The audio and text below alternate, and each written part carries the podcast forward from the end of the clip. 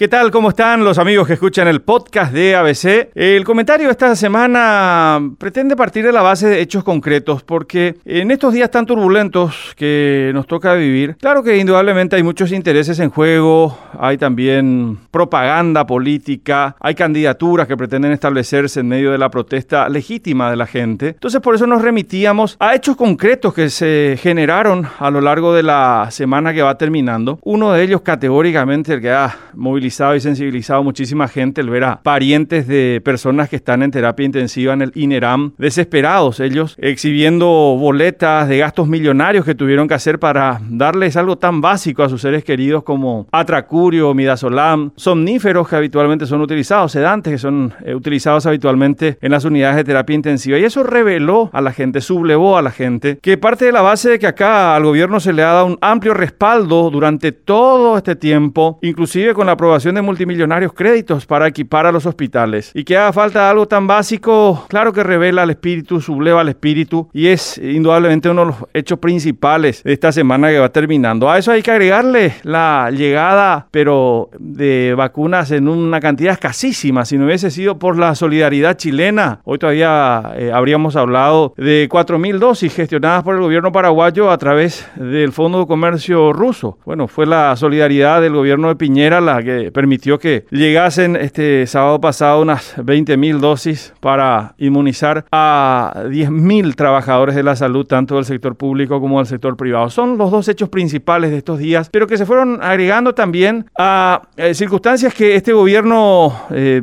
ha exhibido eh, con un tufo a corrupción indudable. La famosa pasarela, la pasarela de la zona de Ñuguazú, de la autopista Ñuguazú, con un costo de más de 2 millones de dólares para el Estado. Un ministro que se niega a darle una calificación a ese costo que claramente es muy superior, cinco o seis veces superior a lo que hubiese costado una obra normal de acuerdo al propio presidente del Círculo Paraguayo de Ingenieros. O recordar también aquel acuerdo que estuvo a punto de concretarse entre Petropar y la dudosa y oscura empresa argentina Texas Oil, por la que la empresa paraguaya le iba a entregar casi 7 millones de dólares, más de 6 millones 900 mil dólares, a cambio de desistir de una demanda que Petropar tiene todas las de ganar. Cosas que se fueron agregando a lo largo del tiempo y que fueron generando indudablemente un clima de hastío en la sociedad. El gobierno frecuentemente en estos días está hablando mucho de pescadores del río revuelto, descalificando a quienes protestan, descalificando a, a gente que se va sumando también a esta protesta ciudadana, pero convenientemente, y en eso debemos coincidir, los oficialistas se encargan muy apropiadamente de no mencionar quién ha revuelto este río. Hasta la próxima semana.